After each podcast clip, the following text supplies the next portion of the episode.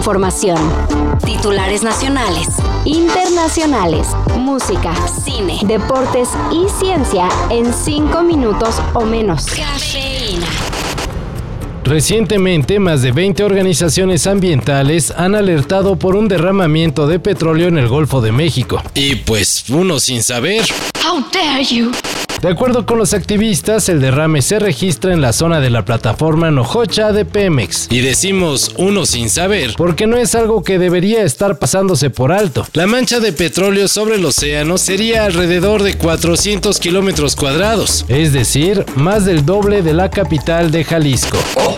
¡Qué descaro, señor! Las autoridades no han dado aviso oficial de la situación, por lo que se desconoce el impacto ambiental que este hecho tendría. Pero bueno, no será mínimo. Eso es casi seguro. I should be back in school on the other side of the ocean. How dare you? La recién implementada ley antitabaco ya puede ir siendo desactivada, al menos en restaurantes afiliados a la Cámara Nacional de la Industria Restaurantera, la CANIRAC. ¡Bart!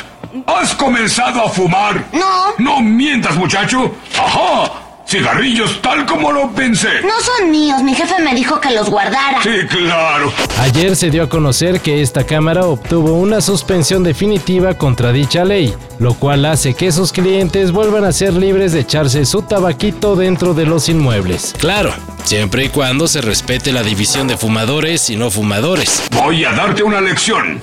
Voy a quedarme aquí viéndote fumar cada uno de esos cigarrillos y así aprenderás. Ahora falta ver si la Secretaría de Salud impugna o qué onda. Por cierto, la Canirac logró ampararse contra la ley antitabaco alegando que las restricciones que imponía limitaban los derechos de los fumadores. Oye niño, ¿dónde me envió por la mercancía? Es toda tuya, viejo. Te ves muy bien con cigarrillo, muy sofisticado.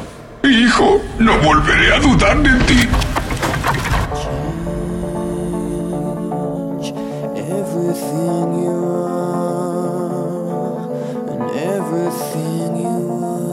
Mientras que Muse enterneció las redes por el mensaje que dedicó por la lamentable muerte de la vicepresidenta de su club de fans en México. En Canadá, la policía arrestó a un sujeto que al parecer su fanatismo por Lana de Rey se convirtió en acoso al grado de amenazarla de muerte.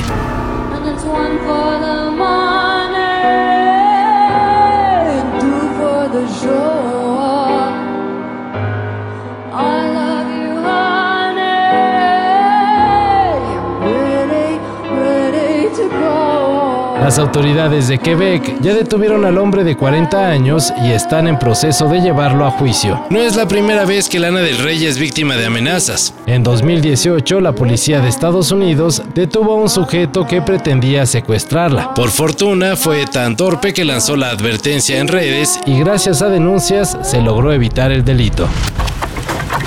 Ayer la Conmebol confirmó que seis países de la CONCACAF serán invitados a la próxima Copa América. Así que existe la posibilidad de que la selección nacional podrá medirse ante equipos como Brasil y Argentina previo al cercano Mundial del 2026, del cual nuestro país será sede, por cierto. Porque, pues sí, muy bien la Copa de Oro y todo, pero como que sí le va a hacer falta a la selección algo de fogueo, ¿no? El amor que tiene el aficionado mexicano por el fútbol es igualmente proporcional al desconocimiento que tiene del juego. Aman el juego por encima de lo que sea, y lo que quieren es que su selección gane, pero no les importa. Hasta donde se sabe, los invitados a la Copa América obtendrán su boleto por medio de la Liga de Naciones 2023-2024. Y vámonos con algo para recobrar la fe en la humanidad. En Ohio, Estados Unidos, un maestro no dudó en donarle un riñón a uno de sus alumnos, luego de que éste comenzó a presentar afectaciones a su salud debido al síndrome branquiotorrenal que le fue diagnosticado casi desde el nacimiento. De acuerdo con el programa Good Morning America, el profesor ni siquiera estaba enterado de la enfermedad de su alumno. Fue por un amigo que supo que los padres compartieron su historia en Facebook. Esto con la esperanza de encontrar un donante. Afortunadamente no tuvieron que buscar mucho y mañana se realizará el trasplante. Sin duda, un gesto enorme de bondad. Bien, Trevor, parece ser que la clase cree que tu idea es excesivamente utópica. Consultad esa palabra. ¿Como un mundo perfecto? ¿Y qué? Todo esto y más de lo que necesitas saber en sopitas.com. El guion corre a cargo de Álvaro Cortés y yo soy Carlos el Santo Domínguez. Cafeína. Un shot de noticias para despertar. Lunes a viernes por sopitas.com. Y donde sea que escuches podcasts.